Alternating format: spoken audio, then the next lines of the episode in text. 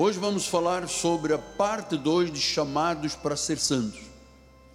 Abra a sua Bíblia no livro de Efésios, capítulo 1, versículo 4. O tema de hoje é denso, ele não é para ser vivido em 10 minutos.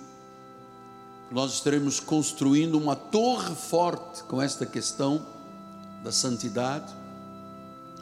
O apóstolo São Paulo disse em Efésios 1:4, assim como nos escolheu nele antes da fundação do mundo, para sermos santos, santos e irrepreensíveis perante ele.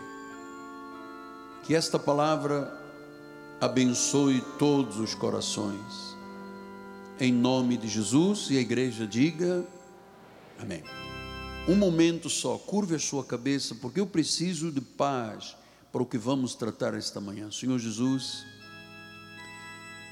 volto a este momento de oração, porque eu sei da grande responsabilidade que o Senhor me tem dado de preparar uma noiva virgem e pura para um só esposo que é Cristo. O tamanho e a dimensão deste assunto esta manhã são transcendentes. Eu nem sei se poderia fazê-lo se tu não o fizeres por mim, Pai. Usa então os meus lábios, minhas cordas vocais, minha vida, e que eu esteja totalmente focado nesta parte 2 da vida de santos, porque assim tu determinaste, assim tu dissestes alongue o pensamento de quarta-feira. E aqui estou, Pai, eis-me aqui, em nome de Jesus. Mais uma vez a igreja diga amém, amém, amém. Muito obrigado, meu bispo. Meus amados irmãos, minha família, santos preciosos, meus filhinhos na fé. Hoje nós vamos falar uma vez mais e dar um passo um pouco mais longo sobre a questão da santidade, que eu tenho chamado de prioridade número um, prioridade da vida espiritual. E deixe-me eu lhe falar algumas coisas do meu coração. Há pessoas que ficam mais assustadas com a questão da santidade do que com o pecado. Porque há pessoas que ficam mais confortáveis praticando pecados do que sentir necessidade de viver uma vida santa. Isto é verdade o que eu lhe digo. É preciso um coração quebrantado, contrito, para poder dizer: eu tenho repugnância ao pecado, eu amo meu Deus. Hoje em dia, não há mais consciência do pecado na nossa sociedade.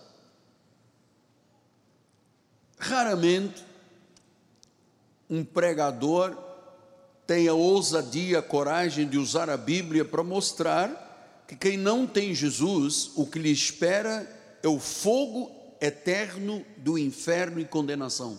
Ninguém fala disso. Poucos são os ministérios que pensam na eternidade. Muita gente está fazendo da vida espiritual, da igreja, um, sabe, uma festa. Mas poucas pessoas sabem que é da decisão que nós tomamos em relação à palavra, se eu a aceito, a vida eterna está garantida, se eu a rejeito, o inferno é o que me espera. Então, não podemos perder o fogo do Espírito e a revelação do que Deus está falando estes dias à igreja. Vejam os senhores, por exemplo, quando se fala em adultério, adultério é uma pessoa manter sexo, é casada e mantém sexo fora do casamento. Hoje em dia as pessoas dizem não é adultério, é apenas uma aventura amorosa. porque não sabem das consequências. Ou se sabem, fingem que não sabem. Por exemplo, uma vida de perversidade.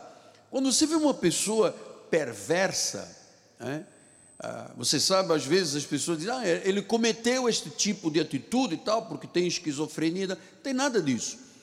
Perversidade hoje é chamada apenas de debilidade. Ele tem uma debilidade. Por exemplo, a prática da iniquidade, apenas hoje a sociedade cristã diz: não, é uma fraqueza da carne. Não chamam de perversidade, iniquidade e adultério. Então nós precisamos de despertar a nossa consciência nesta questão da santidade até sentirmos repugnância pelo pecado. Assim diz Leonard Ravenhill até sentir repugnância, porque o pecado é destruidor, o pecado é que leva à morte eterna. E eu sei que, pela experiência pastoral, há pessoas cristãs que não sentem mais vergonha por estar em algum lugar que é questionável, que é escuso, que é escuro. A pessoa diz: Não estou nem aí. A pergunta é: Jesus estaria num barzinho com música, com pessoas com vestidos e roupas ah, sensuais e tal. Não. Como é que um cristão fica num lugar questionável, escuso e escuro e não sente vergonha? Então Jesus ensina no livro de João 3,19, o julgamento é este: que a luz veio ao mundo e os homens amaram mais as trevas do que a luz. Diz que o ser humano ama mais o que é contrário a Deus, as trevas, do que ama a luz, porque as obras do ser humano são más. Os homens amaram mais as trevas do que a luz. Esta é a realidade do que Jesus profetizou há dois mil anos atrás, esta é a realidade. Amar mais as trevas do que a luz, fazem obras más. Então, há muitos pregadores que dizem assim: Deus nunca te deixará. Faça o que você fizer, aconteça o que acontecer, Ele está com você. Amado, isto é contrário à Bíblia. A Bíblia diz que se eu pecar, Deus disciplina, corrige e açoita. Então eu não posso fazer o que eu quiser e fazer o que tiver que fazer sem que haja uma consequência. Então, por que que nós voltamos a falar deste assunto? Eu acho, volto a dizer que ele é prioridade. Porque o Espírito Santo, desde quarta-feira, está incomodando muitas vidas. E quando Deus começa a incomodar, quando o Espírito Santo começa a incomodar a pessoa a respeito de alguma situação, é porque ele não quer que a pessoa naufrague na fé.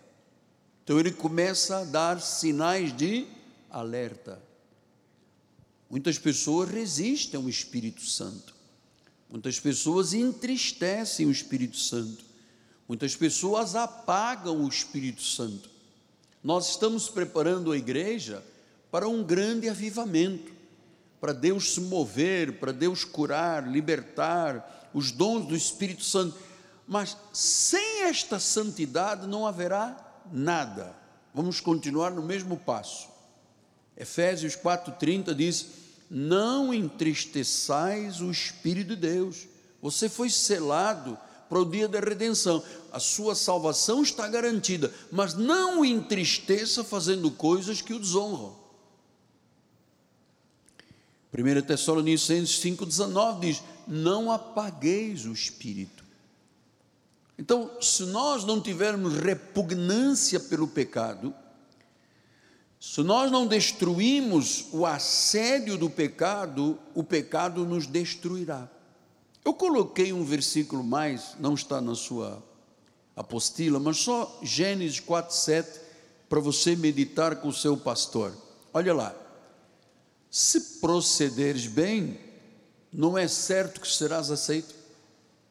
Se todavia procederes mal, eis que o pecado jaz à porta. Se proceder mal, o pecado está lá. Agora, o seu desejo, o desejo do pecado é contra ti, mas a ti cumpre dominá-lo. O pecado jaz à porta de todo mundo, na minha e na tua porta. Agora, diz que ou eu procedo bem e sou aceito por Deus, ou procedo mal e o pecado me destrói. Então, Amados, não há algo mais desesperador que um homem viver longe de Deus, uma pessoa cristã que negligencia a vida devocional, que negligencia a vida de oração, que vive sem disciplina, que não tem vida íntima com Deus, que sabe a verdade, mas não vive a verdade, é muito dramático. E eu vou lhe dizer com muita consciência, porque é minha vida de 48 anos de cristão e 43 de pastor, que não há nada que o diabo mais ataque na vida de um crente do que a vida de santidade. Não há. Porque ele sabe. O diabo não, não é onisciente, não é onipresente, nem é onipotente mas Ele sabe onde estão as nossas brechas. Porque já falamos, ou porque já praticamos, ou porque já dissemos que o diabo não pode entrar na minha mente para saber o que eu penso, mas se eu falo, digo ou procedo, ele sabe. E eu sei que a vida de santidade, a área que o diabo mais ataca. E nós estamos vivendo em pleno século 21 uma grande tragédia no cristianismo, o chamado cristianismo moderno. Vejam os senhores, no Brasil, isto é estatística mundial, portanto eu vou falar do nosso país, mas temos muitos países assistindo. 60% perderam o senso de santidade e não voltaram mais às igrejas. 60%. Os Estados Unidos, há uma década atrás, 75% do povo era cristão evangélico. Dez anos depois, apenas 43% tiveram coragem de dizer: Eu sou de Jesus. Era uma nação evangélica, hoje é uma nação dominada pelo diabo. Então, você sabe que isto é tão doloroso, é tão pesado falar disto, que eu, quando terminou quarta-feira, eu, eu, eu, eu fui tão impactado que eu precisava de silêncio para poder absorver tudo que o Espírito estava me falando a mim, como pastor, que eu deveria de viver absolutamente com esta regra da santidade forte na minha vida. Então, amados, filhos na fé, participar da igreja, viver a igreja, viver Cristo, não é uma reunião social, não é uma festinha, não é uma reunião de um clube, de um movimento sindical. Nós somos ativistas do reino.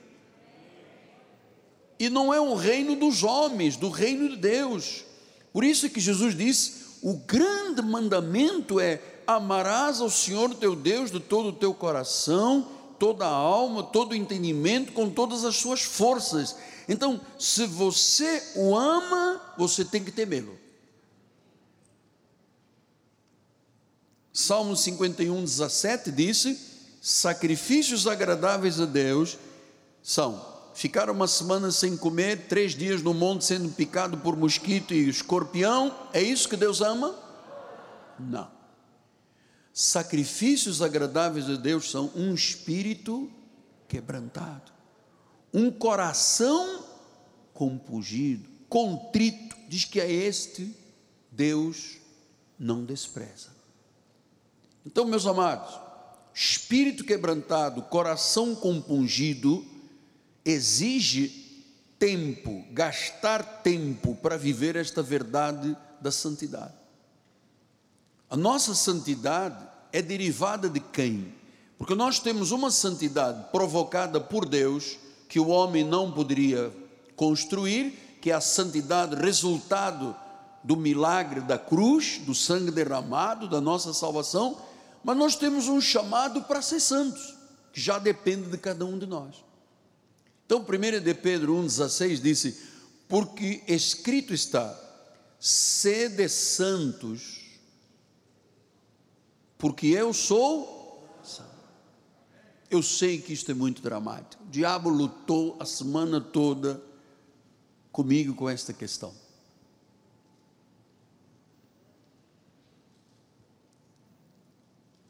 Porque eu sei que isto tem que ser a prioridade. Para Deus realmente se mover entre todos, isto tem que ser prioridade. Ele diz: Você tem que ser santo.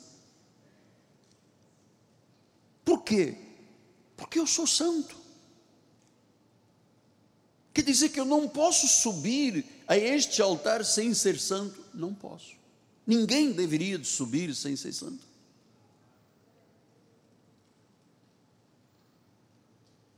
Diz que no antigo pacto, quando o sacerdote entrava no tabernáculo, ele amarrava uma corda com um sinete, e ele entrava, passava, no, passava pelo arraial, o lugar santo, e quando entrava no lugar santíssimo, onde estava a arca, se ele estivesse em pecado, ele caía, morria, Deus o matava. Então ele era puxado depois para fora. E há pessoas que não sabem desta realidade e entram no santuário com brechas nesta área da santidade. Você tem que aprender para corrigir qualquer situação, porque o sábio Salomão diz que aquele que confessa e deixa alcança misericórdia. Isto não é uma condenação, é uma exigência de Deus. Nós temos que ser santos, porque Ele é santo. Eu não posso dizer, Jesus é meu Senhor, e depois a minha vida ser inundada de tudo que é perigo, de todos os problemas, todas as imundícies. Não posso. Efésios 2,2 diz assim: Nos quais andastes outrora, segundo o curso deste mundo. Outrora nós andamos segundo o curso do mundo. Olha como é que era a nossa vida, minha gente, segundo o príncipe da potestade do ar então, antes de ter Jesus, nós andávamos segundo o príncipe da potestade do ar. Ele dizia: fuma, a pessoa fumava, cheira, cheira, acabou. Você não tem nome, bebe. Quantas pessoas dão testemunho dizendo: ah, eu, eu não tenho forças, o álcool é mais forte que eu. Quem é que está no meio disso aí? O diabo, mano. Principados, potestades, dominadores deste mundo tenebroso, forças espirituais do mal. Então diz: outrora nós andávamos segundo o príncipe da potestade do ar. Quando o diabo dizia adultera, a pessoa dizia, daí, tom, foi apenas um momento, uma aventura, porque era o príncipe da potestade do ar que nós seguíamos. Mas Deus fez uma obra, nos tirou das garras de Satanás, do império das trevas, da ira, da morte, da condenação, nos trouxe para os seus braços e nos colocou no reino do Filho do seu amor poderemos nós também ter um pé do outro lado e andar segundo o príncipe das potestades do ar? Não. 22. No qual também vós juntamente estáis sendo edificados para a habitação de Deus. Quer dizer que eh, hoje nós somos morada de Deus. É preciso ter noção disto aqui. Nós somos morada de Deus. Nós estamos sendo edificados para a habitação de Deus no Espírito. Outrora, seguíamos o príncipe das potestades do ar, do ar. Agora não. Agora nós estamos sendo edificados para Deus que mora em nós seja refletido através da nossa vida. Eu sei que o mundo hipnotiza os cristãos. Quem é do mundo já está lá. Está morto em pecados e delitos. Mas o mundo hipnotiza os cristãos. Veja os senhores a miséria das telenovelas no nosso país. Toda novela tem que ter sexo, homem com homem, mulher com mulher, homem beijando homem, mulher beijando mulher. Pessoas vêm a público, não, porque eu saí do armário, eu entrei no armário, tirei a porta do armário, eu fiz. E a sociedade aplaude. Atenção, a sociedade aplaude. Os crentes não podem aplaudir este tipo de situação. Então, muita gente está hipnotizada às vezes a pessoa é hipnotizada pelo seu time de futebol. Oi, daqui a pouco vai chegar a Copa do Mundo. Eu vou estar aqui pregando para a minha família. Porque tem Copa do Mundo. Sim, mas a Copa do Mundo paga as minhas coisas? Não. É, a Copa do Mundo é uma coisa justa? Não. Então, como é que eu posso trocar o amor do mundo pelo amor deste Senhor soberano, Jesus maravilhoso? Clube, às vezes, um ídolo. Eu já vi em shopping um artista que não é nada, não sabe, não é nada, não tem nada de qualidade especial melhor do que qualquer pessoa. E o povo atrás, chorando, moça se atirando no chão, e ele não está nem aí. Eu não sei, são uns transtornos na nossa sociedade. Como é que um apresentador de televisão pode ganhar 5 milhões de reais por mês e um médico fez pós-graduação, mestrado, doutorado, PhD, passou não sei quantos anos dentro do hospital, ganha 10 mil reais, amado? Não consigo compreender. Como é que uma pessoa que vai atrás de uma bola de couro e marca um gol e faz um contrato de 500 milhões. Eu não, sabe, é, é, é uma sociedade que está de ponta cabeça. Mano. Você luta anos e anos, às vezes, para ganhar dinheiro suado. Né? Vez de dar um chute numa bola, se juntar todo mundo da igreja, não ganha metade dele. O mundo tem que ser crucificado para nós, amado. Olha o que Paulo disse em Gálatas 6,14 longe, mas longe esteja de mim gloriar-me, senão na cruz do nosso Senhor Jesus Cristo, pela qual o mundo está crucificado para mim e eu para o mundo. Amado, esta é a maior decisão que você toma. Todos os apelos do mundo, e eles são grandes e fortes, têm que estar crucificados. Sabe por quê? Porque nós já viemos de lá. Nós sabemos que o mundo não tem nada de bom para nos oferecer. Nada. O mundo tem que estar crucificado. Eu sei que o mundo é fascinante. Paulo disse aos Hebreus que o pecado era uma coisa prazerosa. Mas eu vou lhe dizer uma coisa, eu vou lhe dizer como bispo André segue os mesmos reformistas, Revenil disse: O mundo é maldito para mim, para mim também, amado. O mundo é maldito. Quem é de Deus tem um coração limpo. Quem é de Deus tem uma esperança da glória. Gálatas 2:20 ele diz isso. Logo, já não sou eu quem vive. É Cristo que vive em mim. É Cristo que vive em mim. Então, como é que o Cristo vive em mim? Depois eu dou uma cheirada de alguma coisa ou me embriago, ou beberrice, ou orgia. Como é que Cristo vive em mim? Ele diz: esse viver que agora tenho na carne, eu vivo pela fé no Filho de Deus que me amou e a si mesmo se entregou por mim. Ele se entregou, ele me amou, se entregou. Então eu vou lhe dizer: não há nenhuma alegria do mundo que supere a alegria de Deus de estarmos em Sua casa. Daqui a pouco vai chegar novamente o carnaval. E lá vão as pessoas. E lá vão, sem saberem que muitas vezes são objeto de consumo. Porque carnavales quer dizer a festa da carne. E lá vai o povo. Às vezes não bebeu, não comeu, não tomou leite para poder comprar roupas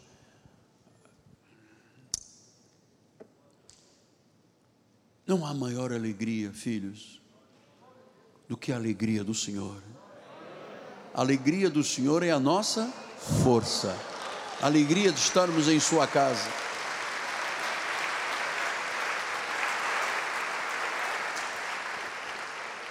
Então vamos lembrar o que disse o apóstolo São Paulo em 1 Coríntios 1, 2.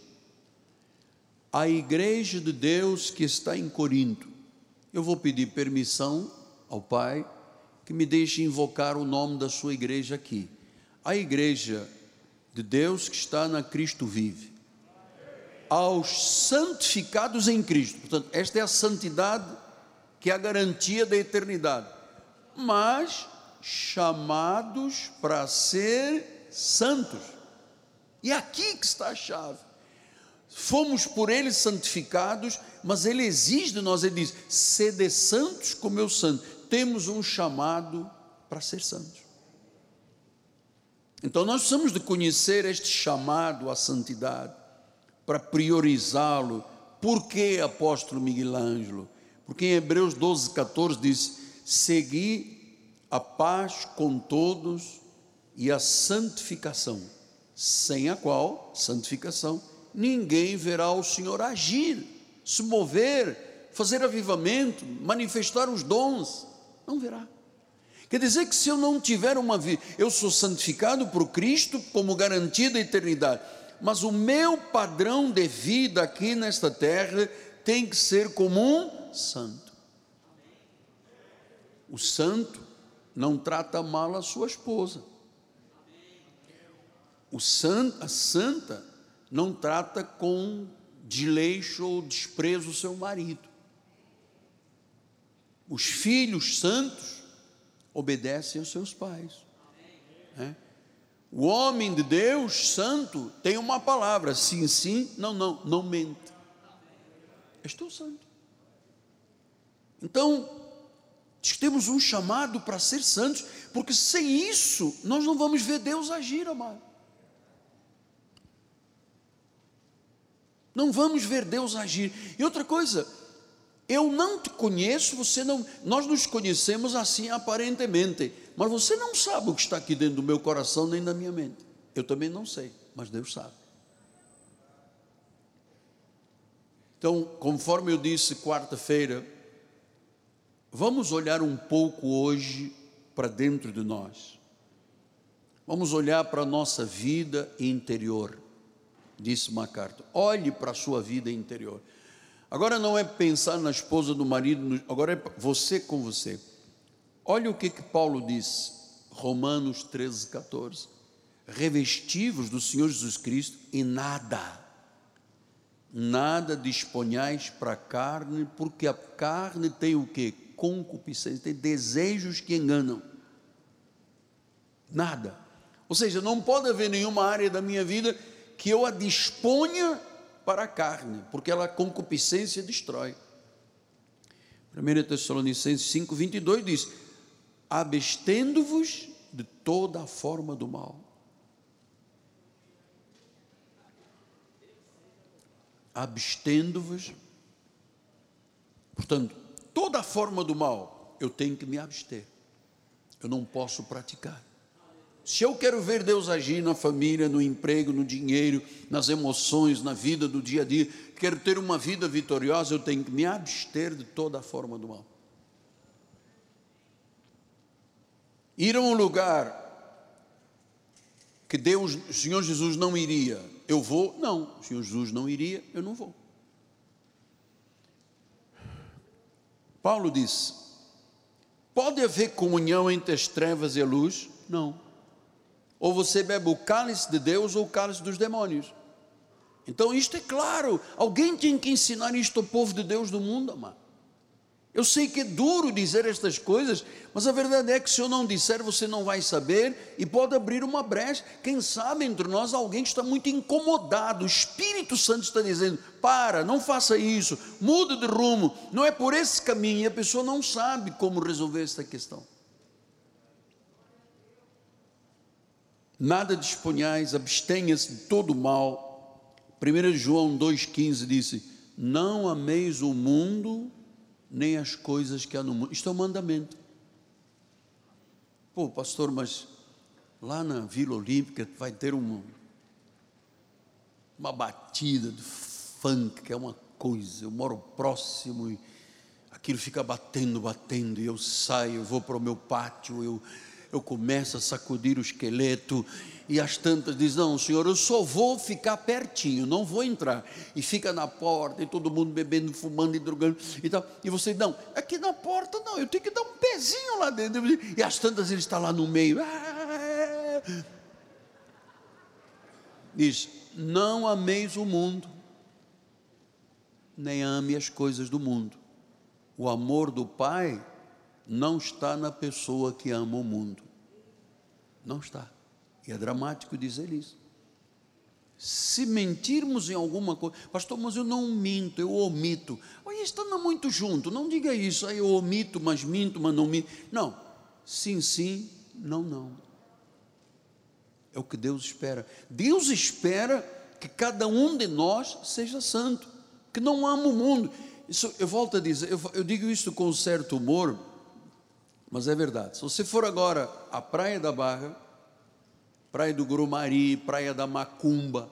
Uma vez eu perguntei ao irmão, onde é que o senhor estava? Não veio à igreja? Estávamos na escola, de, na universidade que nós temos e que vamos recomeçar daqui a pouco.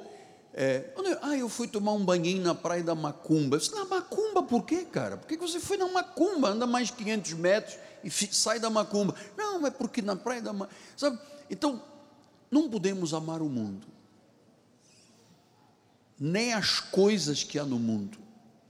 Não ame o mundo, nem as coisas que há no mundo. Não ame. Eu sei que 60% do povo evangélico no Brasil perdeu esta batalha com o mundo. Porque é tanta gente caída, tanta gente desviada, tanta gente fria, tanta gente cética, pessoas que se tornaram cristãos com mais amor pelo mundo do que por Deus. Isso é dramático. Isso não é salvação. Tiago 4,4 diz: Infiéis, não compreendeis que a amizade do mundo é inimiga de Deus?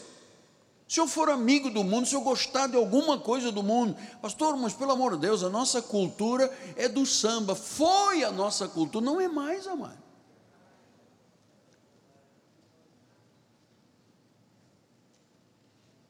Sim, mas eu tenho que ser uma pessoa muito amorosa, porque me chamam na sexta-feira para ir a um happy hour e conta piada do palavrão, escarnecedor. Sabe o que a Bíblia diz? Bem-aventurado o homem que não anda no caminho dos ímpios, não se detém no caminho dos pecadores, não se assenta na roda dos escarnecedores, antes o seu prazer está na lei do Senhor e nela medita de dia e de noite. Ele é como uma árvore plantada junto à corrente de águas, que no devido tempo dá o seu fruto, a folhagem não murcha e tudo quanto ele faz será bem sucedido.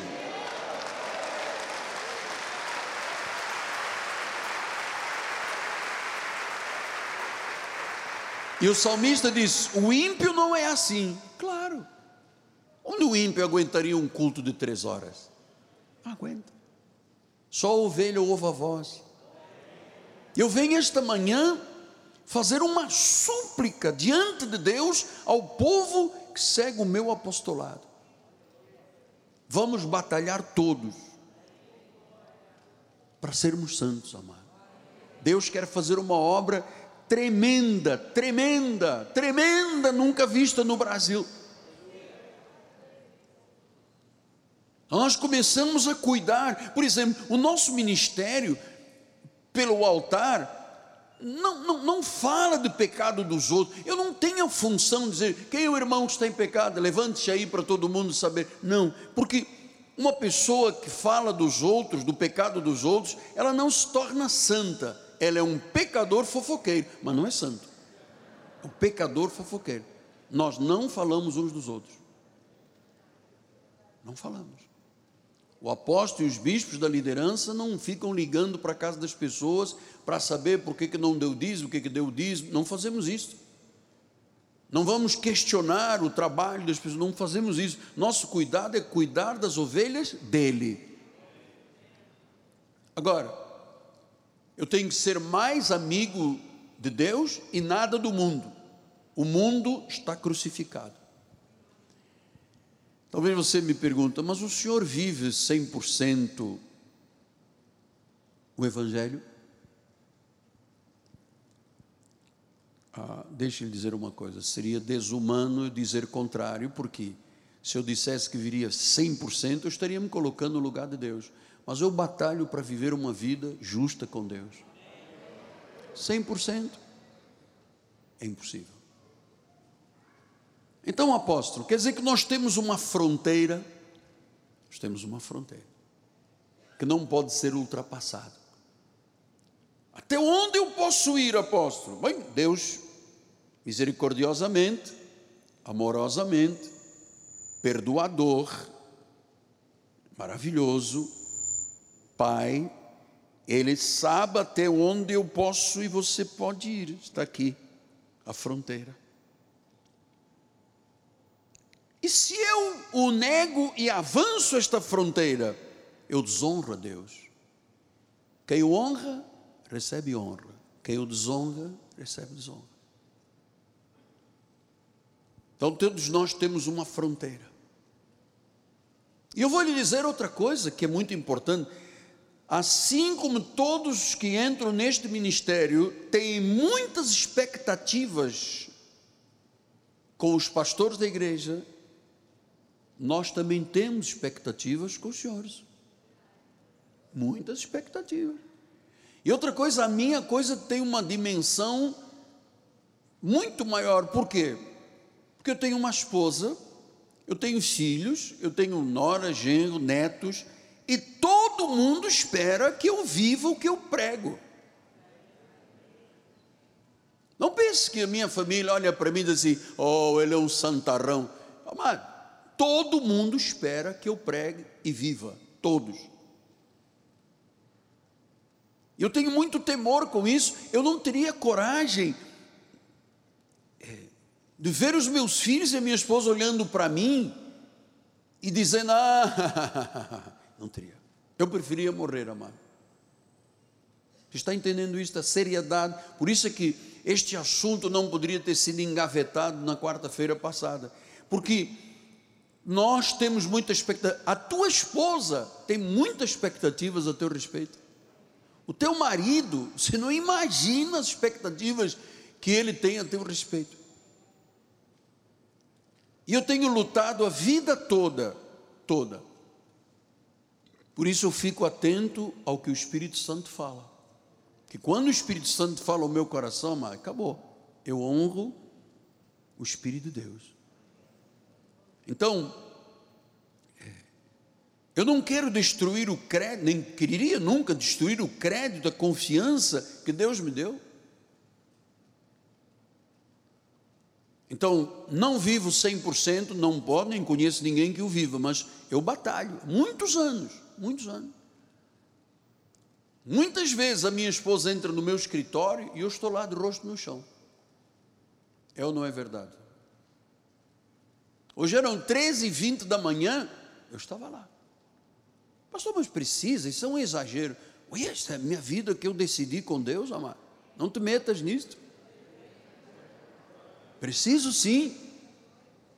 Então, o mais importante não é você ter talento, ter dons pessoais, ter fama, ter posição social. O mais importante é termos caráter.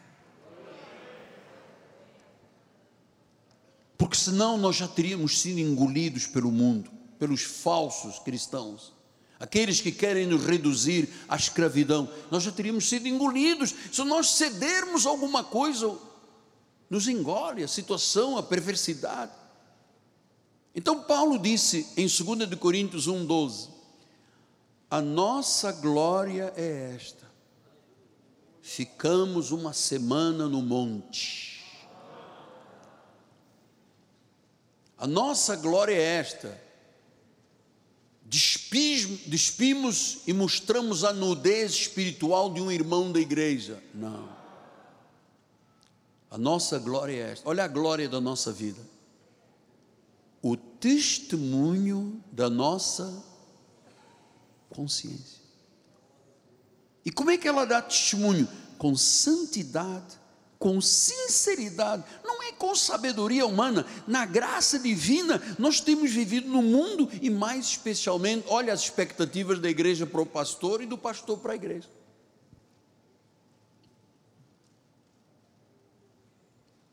Pastor não pode mentir, cara. Pastor não pode ter, tem pastores que trabalham né, no seu trabalho secular, não pode ser um pastor no altar, prega, diz o mundo troço, depois na vida do seu emprego, da sua profissão, ser totalmente contrário ao que Deus diz na palavra.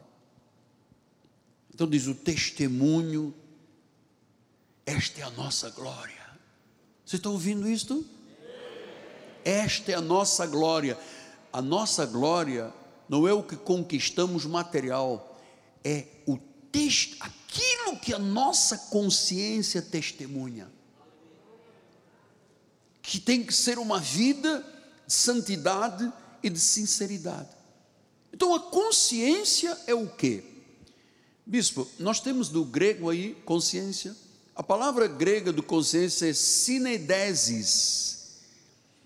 A nossa consciência é uma área da nossa vida que sofre quando cometemos erros.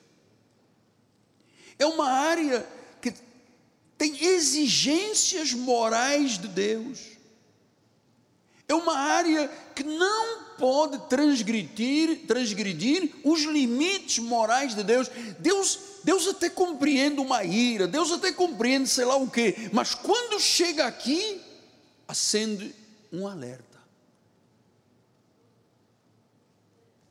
Testemunho da nossa consciência. A nossa glória é a sinedesis, é a consciência. Aquela, aquela coisa que te faz sofrer quando você comete um erro, quando briga com o marido, briga com a mulher, disse alguma coisa aos filhos que não deveria ter dito. São aquelas exigências morais de Deus. É como se Deus tivesse colocado uma balança no nosso interior, há uma voz que diz: a tua vida tem que ser limpa, tem que ser santa, tem que ser pura. A consciência é o conhecimento que eu tenho de mim mesmo. E nós, evangélicos cristãos, não podemos violar a nossa consciência. Nós temos que ser fortes por dentro. Nós não podemos transgredir os limites morais de Deus. Amado, eu vou lhe dizer: todas as vezes que eu pus o pé fora do caco, eu me dei mal. Todas as vezes que eu não fui à risca com as situações, eu sofri. Expectativa de juízo veio ao meu coração, à minha mente, porque eu devia ter dito, não disse, não devia ter confiado, confiei, fiz e não fiz. Então eu sei que eu tenho dentro de mim uma dor muito grande quando eu, Deus espera algo de mim e eu não sou capaz de o honrar. 1 Samuel 24, 5 diz: Sucedeu, porém, que depois Saul, é, Saul andava atrás de Davi para matá-lo, e Davi entrou dentro de uma caverna, Saul estava dormindo, ele foi lá e cortou-lhe a roupa. E ele diz: Sucedeu, porém, que depois sentiu Davi bater-lhe o coração por ter cortado a orla do manto. O que, que foi este bater o coração? Não foi o músculo cardíaco que ficou. Não. Foi a consciência dele. Que disse: hum, Como é que você tem coragem de entrar e cortar a roupa do ungido do Senhor. Digo, coração. Esse coração não é o músculo cardíaco, se bem que o músculo também é, se agita, mas é a consciência, dizer, pô, eu fiz, mas não deveria ter feito, não volto a fazer. Isso é consciência. Digo, o coração bateu. João 8,9 disse: ouvindo eles a resposta e acusados pela própria consciência, aqueles homens que foram acusar a mulher em adultério, foram se retirando um por um, a começar pelos velhinhos, né, os mais velhos, até os últimos, ficando só Jesus com a mulher onde está. Ouvindo eles acusados pela própria consciência. Eles estavam lá dizendo: Esta mulher está em adultério. Moisés diz que tem que apedrejar até morrer. Jesus, você vai fazer o quê? Adulta, adulta, adulta. Jesus diz: Ok, então vamos fazer uma coisa. Quem não tem pedra, quem não tem pecado, atira a primeira pedra. E diz que o pessoal começou-se a retirar.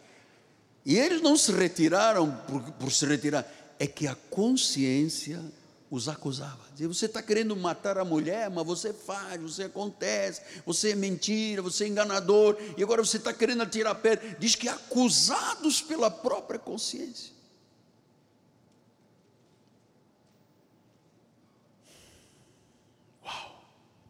Eu vou lhe dizer, estamos educando uma igreja, estamos educando um pouco, milhares de pessoas do outro lado. Há sinais que alertam a nossa consciência. Exatamente como um radar dentro de um avião, que quando o comandante não segue a aparelhagem toda, os instrumentos do cockpit,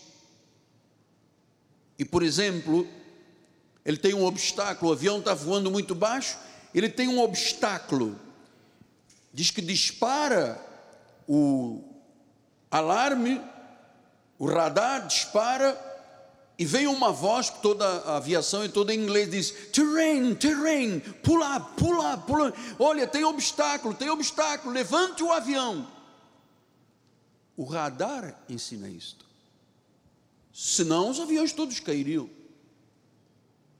Então, é, eu vou lhe mostrar agora em 1 minuto e 37 segundos uma cabine e montes de instrumentos, e esses instrumentos todos têm que estar em consonância, porque os, as informações corretas saem dos instrumentos e do radar do avião. Qual é o nosso radar? Aqui, aqui está. Onde vêm os alertas? Está aqui. Então, assim como quando um comandante está voando muito baixo, e, e, o radar capta que tem um obstáculo, ele diz: terrain, terrain, obstáculo, obstáculo, pula, pula, levanta o avião, levanta. Vocês se lembram? Havia uma banda muito famosa, muitos anos atrás, é, os Mamonas, você lembra? Todo mundo gostava deles, eram muito brincalhões. Mas o avião decolou, o Learjet decolou do aeroporto de São Paulo e tinha uma montanha na frente. Ele, o comandante, ouviu: pula, pula, levanta, levanta. E ele não levantou, foi pum, bateu e morreu a banda toda. Então, é, assim como um avião, um navio tem alertas, assim o teu carro, quando não tem óleo, aparece lá uma luzinha, né? Se você anda muito sem óleo, queima o motor. O avião é assim, olha só, 1 minuto e 37. Come on. Então, isto é o cockpit de um avião. Ali estão as manetes de carga. Aí está o radar, olha. A posição do avião. Aqui está o equilíbrio, o horizonte do avião. Este aparelho da esquerda que mostra o seu avião. Aqui está um comandante. Ouça. Ele vai aterrizar.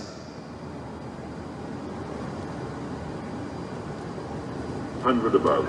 Ó, o alerta. 100 metros. Ó. Minimum. Mínimo, ele está te avisando.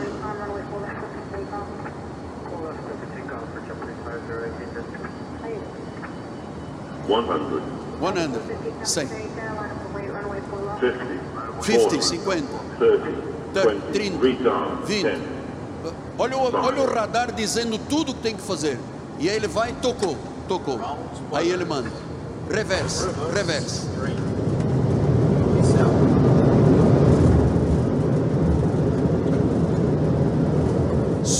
Temos outro? 300.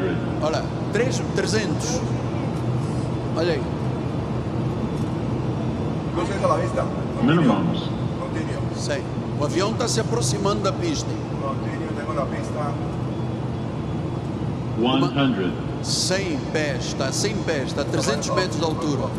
50. 40. 30. 50, 20. 30. Aí reverteu o motor, ele vai tocar. Ó, tocou. Fez a reversão. Se o comandante não obedece a estas regras estabelecidas, ele bate com o avião. o radar anunciou: você está a 300 metros. Atenção. Porque pode haver um momento que ele precise fazer um toque arremetida, né? levantar de voo, os motores, porque não há tempo, a pista está pequena, alguma coisa. Mas estas regras todas são anunciadas. Está tudo gravado, é tudo. Os comandantes não podem pilotar sem isto aqui. Nós tivemos há pouco tempo, agora, três brasileiros, um médico, um advogado e um empresário, pegaram um aviãozinho pequenininho, foram para a Argentina e o radar anunciou: tem um momento de tormenta, tem, tem que desviar. E eles não desviaram, estão desaparecidos até hoje.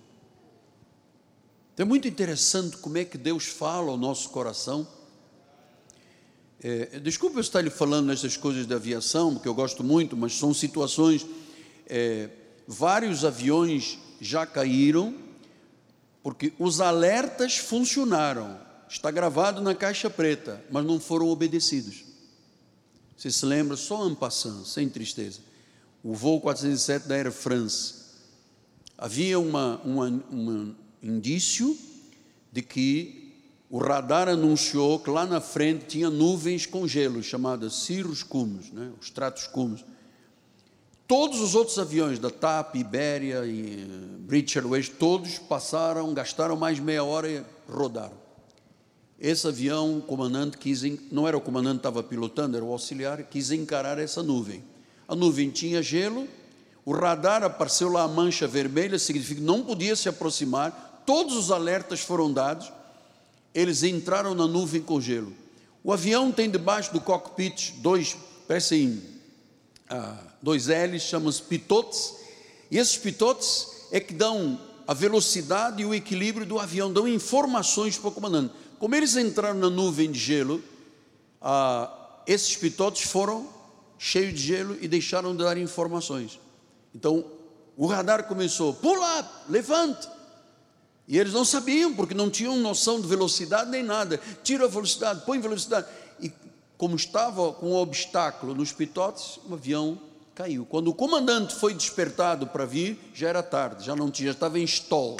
O avião já não tinha equilíbrio. Morreu muita gente, morreu até um descendente do nosso rei.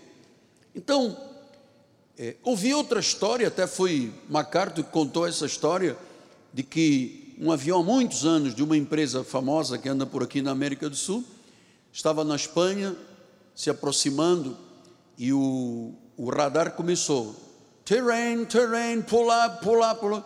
E a caixa de gravação diz, disse assim: o comandante era um hispânico falou assim: cala a boca, gringo, e desligou.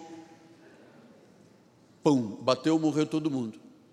Quando foram pegar, a caixa preta estava lá o alerta: levante o nariz do avião. E ele disse: cala a boca, gringo, você não é de nada. Pão. Eu achava que tinha um gringo lá dentro falando. Era a gravação em inglês. Então nós temos que estar atentos. Nós já ouvimos muitas histórias. Mas eu vou passar agora para a vida cristã. Muitas pessoas ouvem a voz da sua consciência, mas não obedecem caem, se desviam, naufragam. 1 Timóteo 1, 18 a 20 diz isso. Este é o dever que te encarrego, ó filho Timóteo, segundo as profecias que antecipadamente foste objeto. Combate, Timóteo, combate, tem que ser, é combate, não é, é combate. Combate, firmado nelas o bom combate. Mantenha a fé, mantenha a boa consciência, ó aquela voz que diz, aquele, aquela coisa que o Espírito Santo diz: até aqui pode, daqui para frente você vai desonrar, não pode, não faça, vai dar mal. Olha aqui, mantenha a fé, a boa consciência, porquanto alguns, tendo rejeitado a boa consciência, foi aquele piloto. Cala a boca, gringo. Desligou o radar. Rejeitaram a boa consciência, o que aconteceu?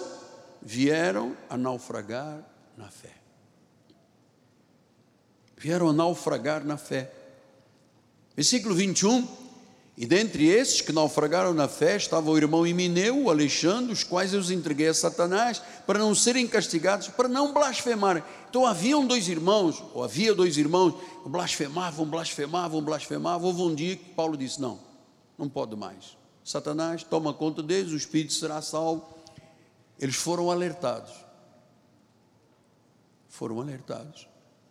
E é, esse alerta pode ser do altar da igreja, um irmão que às vezes sente alguma coisa verdadeira. Não é um irmão que diz, eu senti que você tem que casar com a Maria Antônia. Não. É alguém consagrado, alguém reconhecido, temente a Deus, que chega e diz: Olha, o Espírito me falou. Pode ser a mensagem, pode ser um folheto, pode ser uma cassete, um, um CD, uma música. Deus tem as formas de falar. Se nós rejeitamos a boa, que é o testemunho da nossa fé, é ter uma boa consciência. O que é que acontece? Naufragamos. Então a nossa consciência é o mecanismo de alerta do avião. Tem obstáculo, terrain, terrain, pull up, pull up. Está na aterrissagem, o radar disse, os instrumentos do cockpit, tem 300 metros, 200 metros, 100 metros, para dar tempo, se houver um problema qualquer, para remeter, levantar um avião. Se o comandante diz, ah, cala a boca, gringo, acabou. Se você diz cala a boca, Deus, cala a boca, apóstolo, cala a boca, Espírito Santo, eu estou falando para você, mas estou falando para mim. Atenção. Eu tenho os mesmos problemas que você tem, as mesmas fraquezas. Eu não tenho nada em mim de super-homem de nada, zero. Mas eu batalho muito para não entristecer o Espírito Santo. Batalho muito. Eu não quero naufragar na fé. Então, quando a consciência alerta, o radar de Deus está dizendo: você está no caminho, pode dar desastre. Saia dessa situação. Não aceita esse casamento. Não ponha essa pessoa como teu sócio. Para. Volta para a igreja. Não insista. Cuidado. Se todas as ordens forem dadas, todas as recomendações do radar, e mesmo assim a pessoa diz: Eu vou encarar a nuvem com gelo.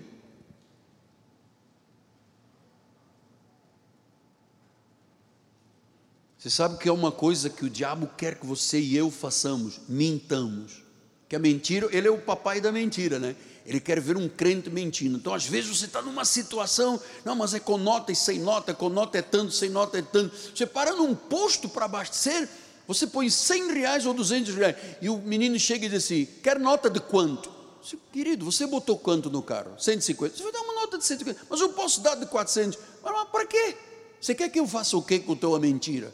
que eu engula a tua mentira. Não faça isso.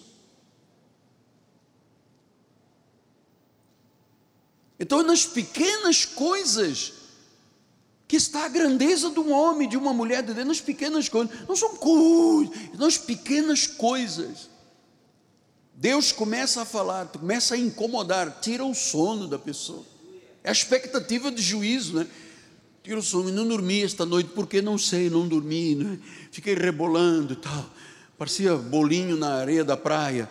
Eu não E o Espírito está dizendo: essa não é a melhor atitude, essa pessoa não te serve, esse negócio não é para você, não entre por esse caminho. Não fa... O alerta diz: terrain, terrain, pull up. Telmo está aqui esta manhã, irmão Telmo. Telmo está na igreja? Irmão Telmo? Não, irmão Telmo foi da Pluna há muitos anos e tem um filho que é comandante. Aliás, dois filhos são comandantes. E ele me passa muita coisa da aviação. E ele me mostra como um erro humano, amado.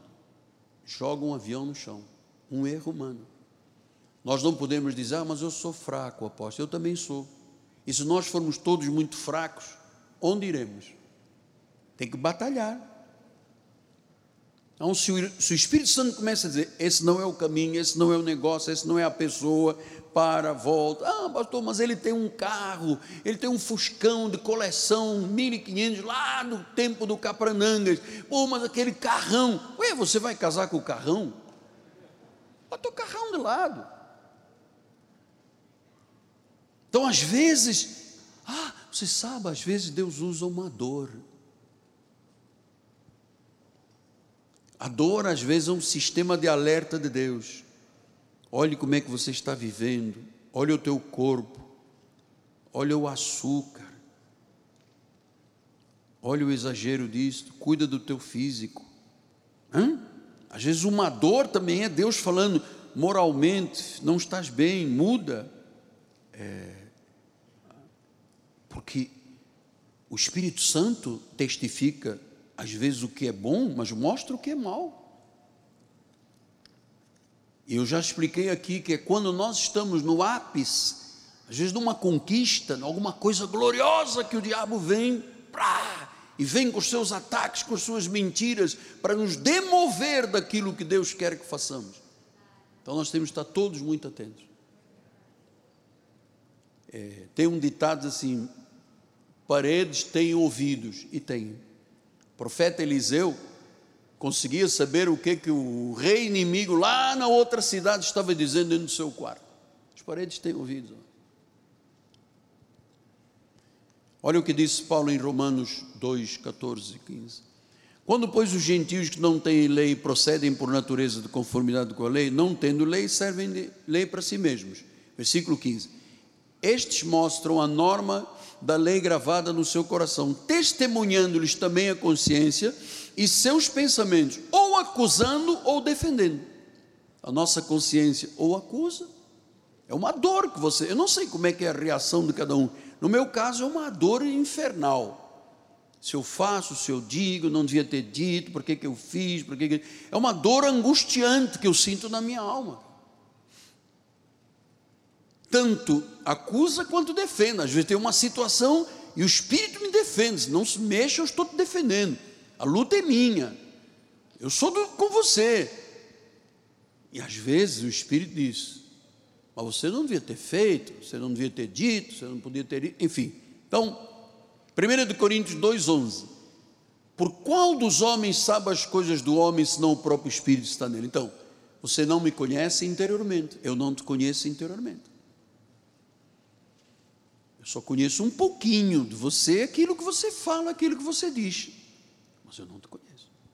Eu sei que o Espírito Santo está falando a algumas pessoas já há algum tempo, é que a pessoa faz ouvidos de mercador, sabe os portugueses assim, faz ouvidos de mercador e tal, faz conta que não falou nada. Mas, por exemplo, eu vou lhe dizer, uma pessoa que tenha sexo antes do casamento, está criando, Deus vai dizer, terrain, pull up, saia disso, olha, levanta o nariz, saia, vai ter acidente, atenção, vai estolar o avião. A pessoa se meter com com incrédulos. Eu, pastor, eu fiz uma sociedade com um homem maravilhoso. Ele trouxe um dinheiro, é de lavagem, não tem problema, não é lavagem de dinheiro, mas olha, botou lá 500 mil na minha empresa, é de lavagem, conseguiu aí uma nota superfaturada e tal. me associei, porque vamos dar agora uma levantada no nariz da nossa empresa. Não, meu amado, já foi avisado que vai ter naufrágio.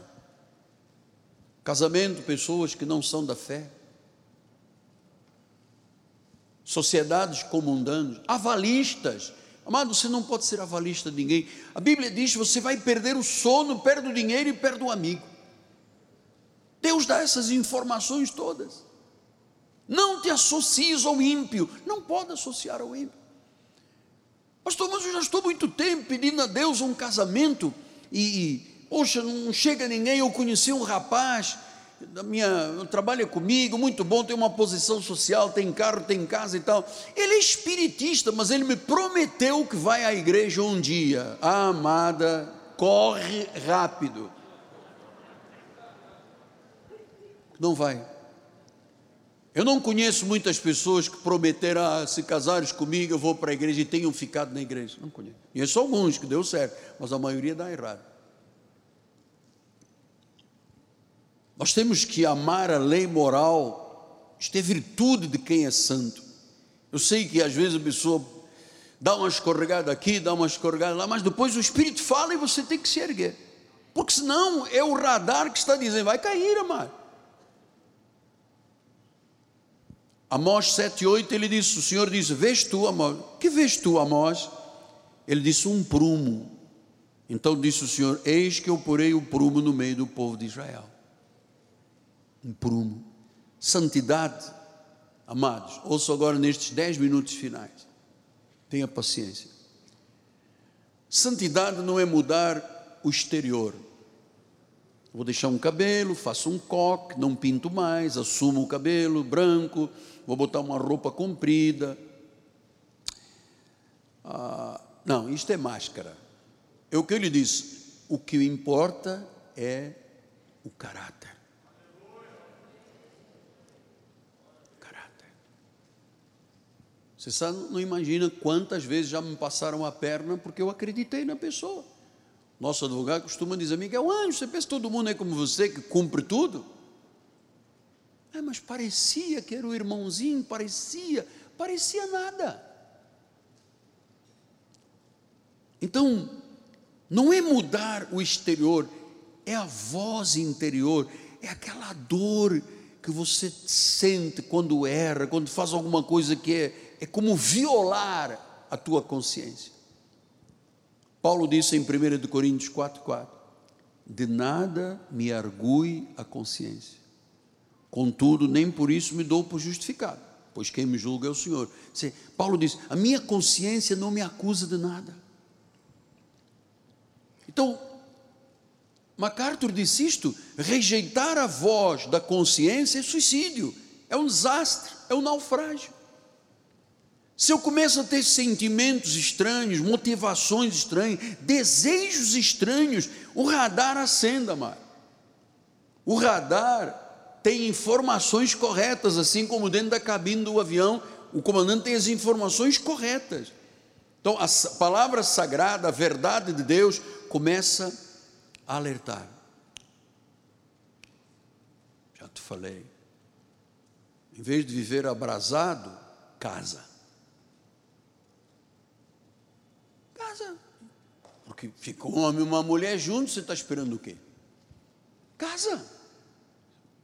Não pode viver abrasado, tem que casar. Então, é, Romanos 14, 12 diz assim: Assim cada um de nós dará contas de si mesmo a Deus. Eu vou dizer isto que eu temo aqui. Por isso o salmista diz no Salmo 119: Eu trago no coração as tuas palavras. O radar está sempre ligado. Por quê? Porque eu não quero pecar contra ti. Eu não quero entristecer o coração de Deus. Não posso. Não devo.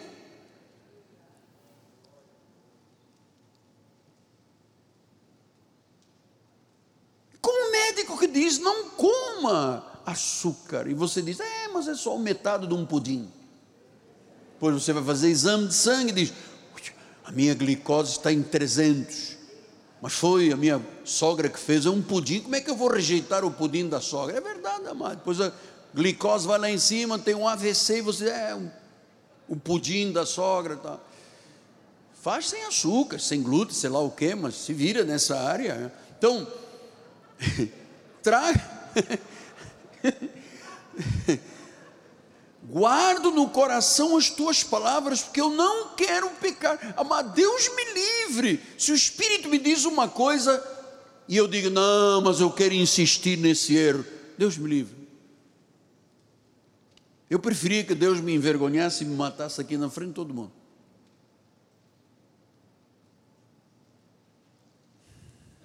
Agora, há pessoas que convivem bem com uma má consciência, dizem 1 Coríntios 4, 2, olha lá. Ah, que aguinha gostosa. 1 Timóteo 4, 2. Pela hipocrisia dos que falam mentiras e tenha cauterizado a própria, já está cauterizada, já está petrificada. A pessoa diz: comer ou não comer, né? Eu estava esta semana, fui de táxi com um amigo meu para buscar o meu carro que estava de revisão. Ele estava falando comigo e ele disse: Ah, pastor, o senhor se lembra de eu ter te falado de um irmão meu? Ele falou assim: Sabe, amado, meu irmão só comia besteira. Era hambúrguer, cachorro quente, era não sei o quê, tudo que era barraquinha, chegava lá, comia, bebia, coxinha grande, coxinha pequena, coxinha gorda. E nós dizíamos: você não pode fazer isso, porque isso vai te levar à morte. Diz que o irmão dizia: eu tenho que comer agora, depois do morto eu não posso comer. Não é o radar não aviou? Não avisou?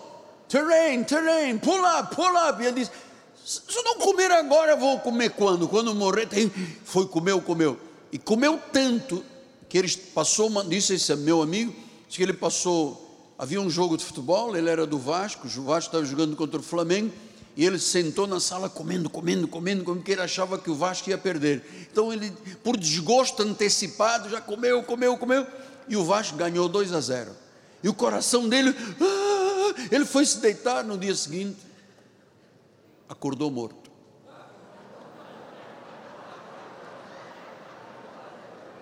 Que foi? Dei uma do português? Ah, por dizer acordou morto. Consciência cauterizada. Olha, amado, Satanás ataca a Bíblia, ataca a igreja, ataca os fiéis para impedir a santidade, para que a lei moral de Deus não seja respeitada. Tito 1,15: Todas as coisas são puras para os puros, para os impuros e descrentes nada é puro, porque tanto a mente quanto a consciência deles estão. Então você ouve notícias, por exemplo, da Lava Jato, né? O indivíduo pegou um milhão, dois milhões, três milhões, quatro milhões. O indivíduo com um milhão já vive bem o resto da vida, mas tem 20, tem 30, tem 40, tem 50, tem 100 milhões, tem 200 milhões, tem 400 milhões e não para porque tem a consciência corrompida. A consciência é o freio da nossa alma, é o alerta de Deus. Senão, igreja viraria o quê? Campo de guerra.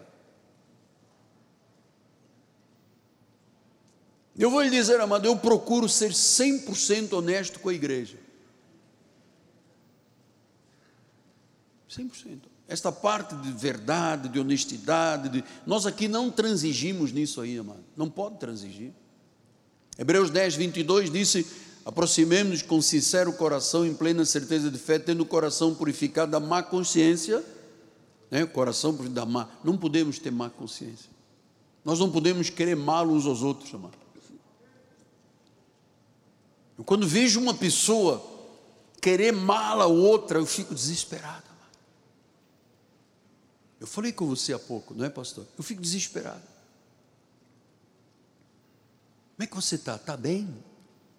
Você está mesmo bem? Eu acho que você não está bem. É, é, sabe, a fofoca para. Eu fico desesperado. Eu não, eu não sei, eu tenho alguma coisa de alergia com fofoca. Não gosto, não consigo, nós não conseguimos conviver desta forma. Diz que, é, Hebreus 9, 14, aí, muito mais o sangue de Cristo pelo Espírito Eterno, assim mesmo se ofereceu sem mácula a Deus, purificará a nossa consciência das obras mortas, para servirmos ao Deus vivo.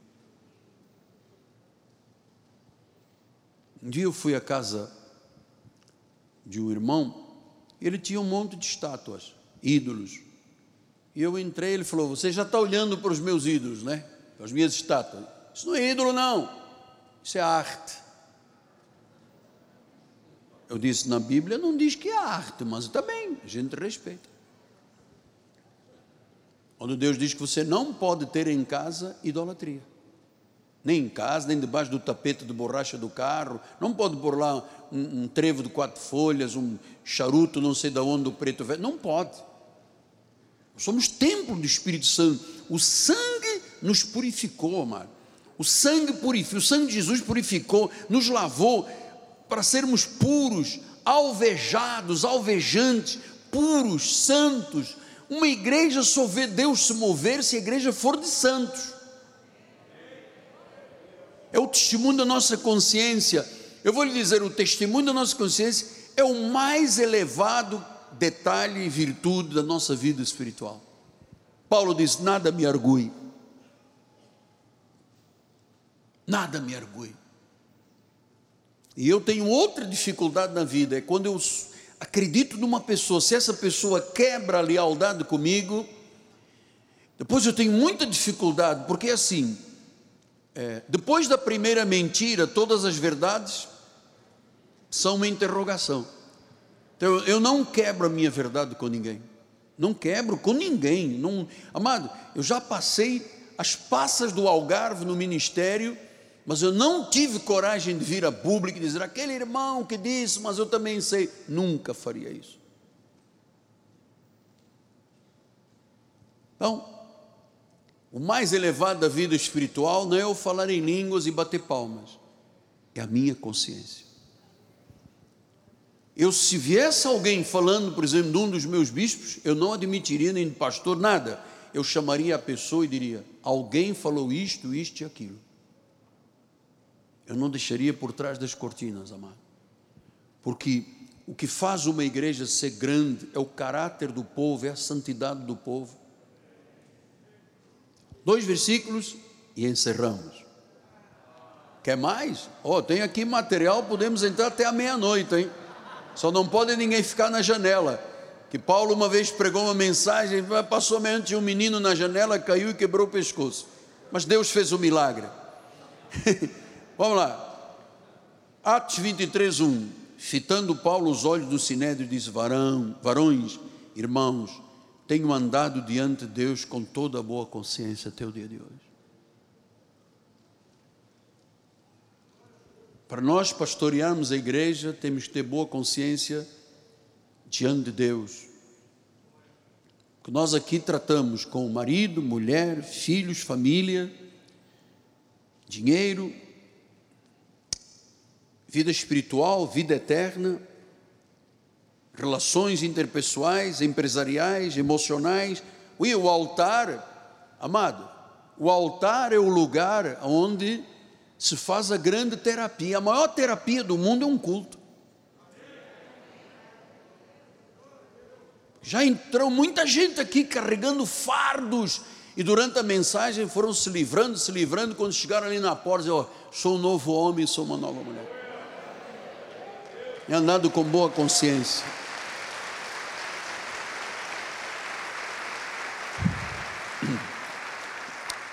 Finalmente, In conclusion, como diz o Rick Warren, in conclusion, 24, 16 de Atos. Por isso também me esforço. É um esforço, é uma batalha. Eu não te falei que é uma batalha. Eu tenho essa batalha todos os dias.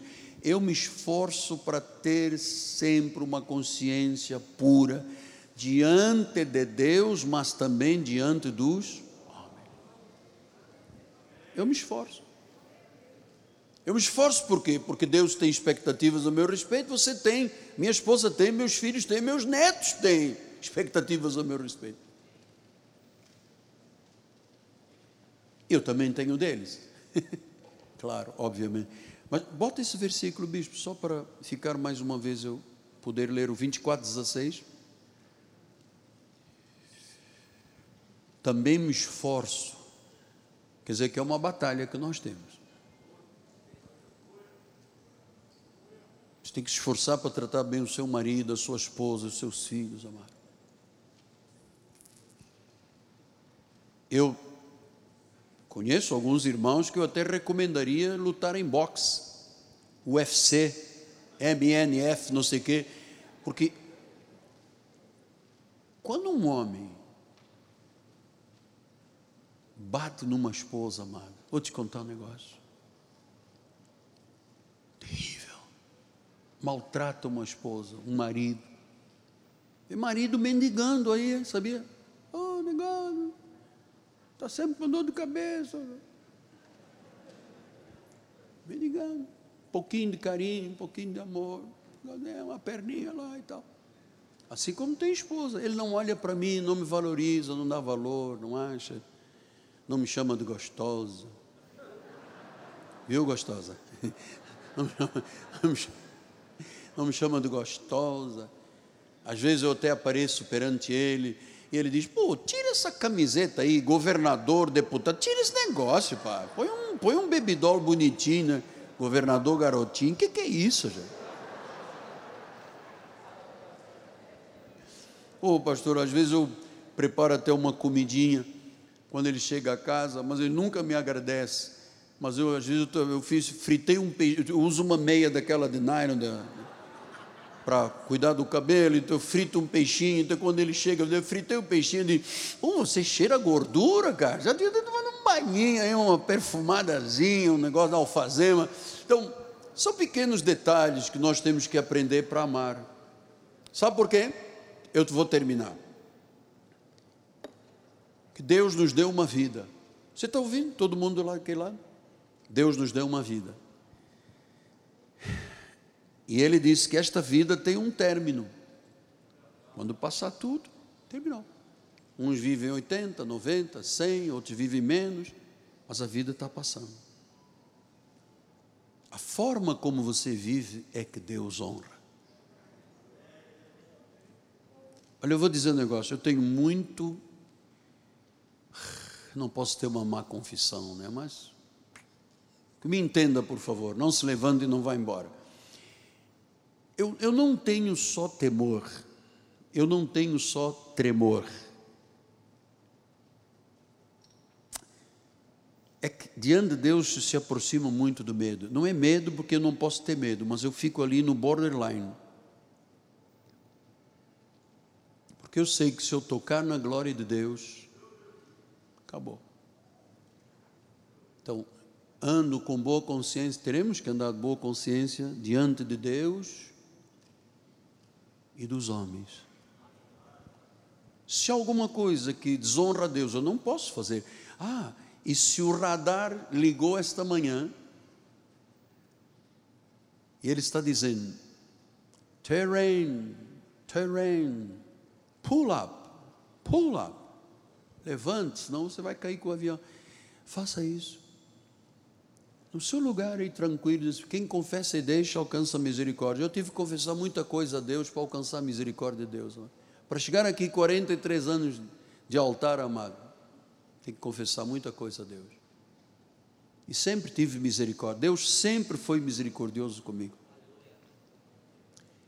Bem, eu espero em Deus que tudo que foi anunciado tenha sido recebido de bom coração de bom coração.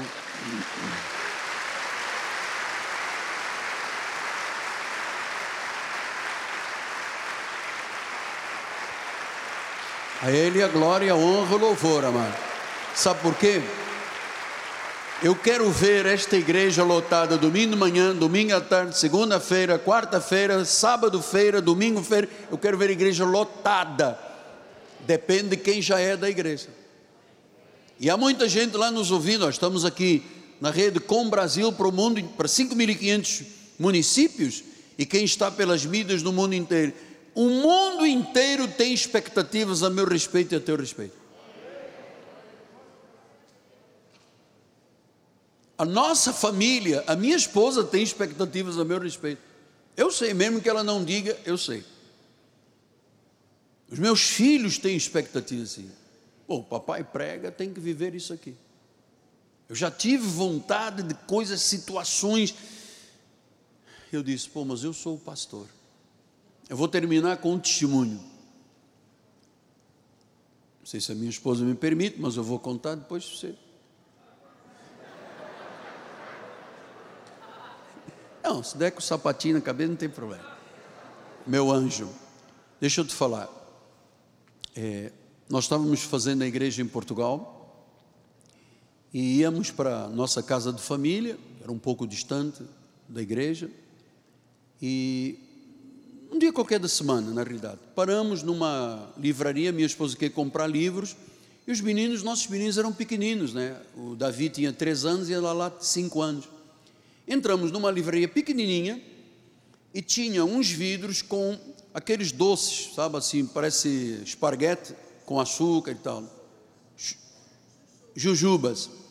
E a nossa filha Ana Laura foi, pequenininha, viu jujuba, meteu a mão no vidrinho que não tinha tampa e tirou.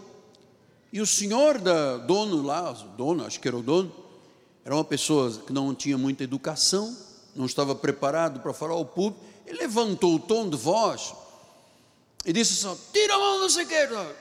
E a minha esposa disse: não, mas ela tem pai e mãe.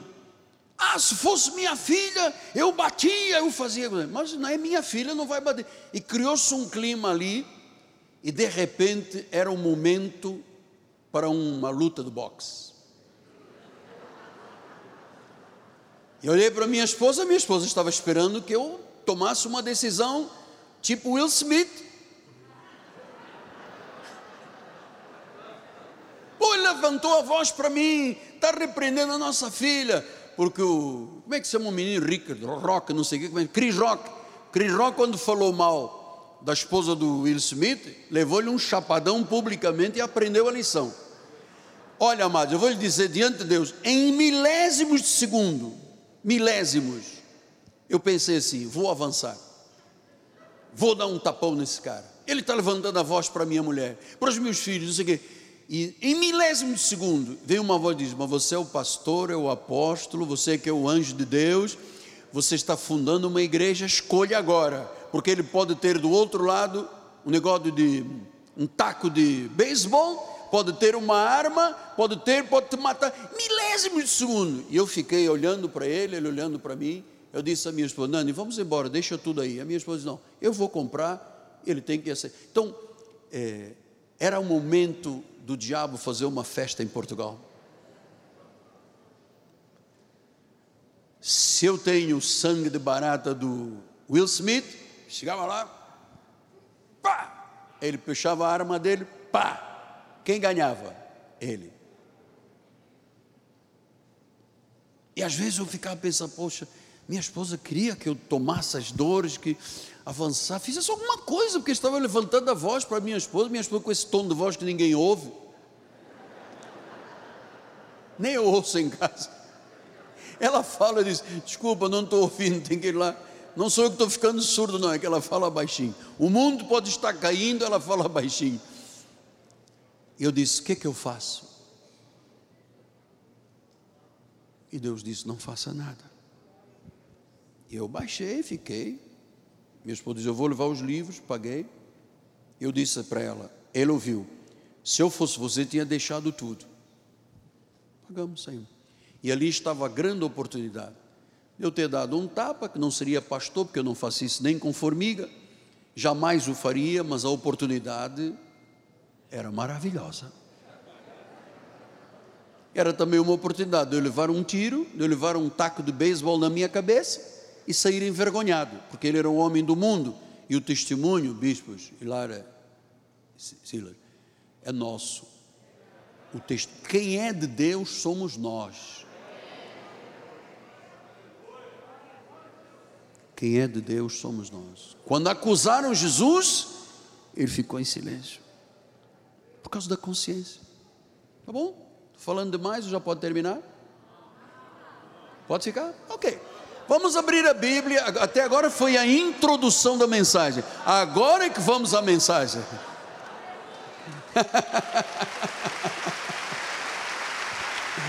Glória a Deus. Uma hora e quinze de introdução e agora duas horas de mensagem. Senhor Jesus, muito obrigado, Pai. Obrigado porque podemos viver a palavra e obrigado porque tu vais ver esta igreja só de santos. Vamos nos esforçar, irmãos, vamos combater o bom combate, mas vamos ver Deus dizer: servos bons e fiéis. Servos bons e fiéis. Foste fiel no pouco, sobre o muito te colocarei. Em nome de Jesus. Amém, Senhor. Amém. Vamos ficar de pé. Glória a Deus. É para Jesus? Então bata palmas, amém. Glória a Deus. Bispo, a bênção final, mas nós queremos ouvir a sua voz, tá bem? Glória a Jesus. Você está feliz? Então levante uma das suas mãos, as duas mãos, e agradeça ao Senhor. Obrigada, Pai, por esta palavra que nos incentiva, Senhor, a termos vidas santas, Pai. A seguirmos o teu querer, a tua vontade, Pai. Porque a nós nos cabe, Senhor, agradar a ti, Senhor, e não a esse mundo. E agora, Senhor, põe os teus anjos à nossa volta, livra-nos de todos os males, por onde passarmos, Senhor. Aquela pessoa que entrou aqui achando que tinha uma fortaleza à sua frente, saiba que essa fortaleza já caiu por terra, porque o Senhor tem preparado o melhor para a tua vida. Saia feliz, mude as suas atitudes, sirva a Deus 100% porque a vida está passando e o Senhor tem o melhor para nós. Graça e paz. Saia daqui para viver em novidade de vida. Amém.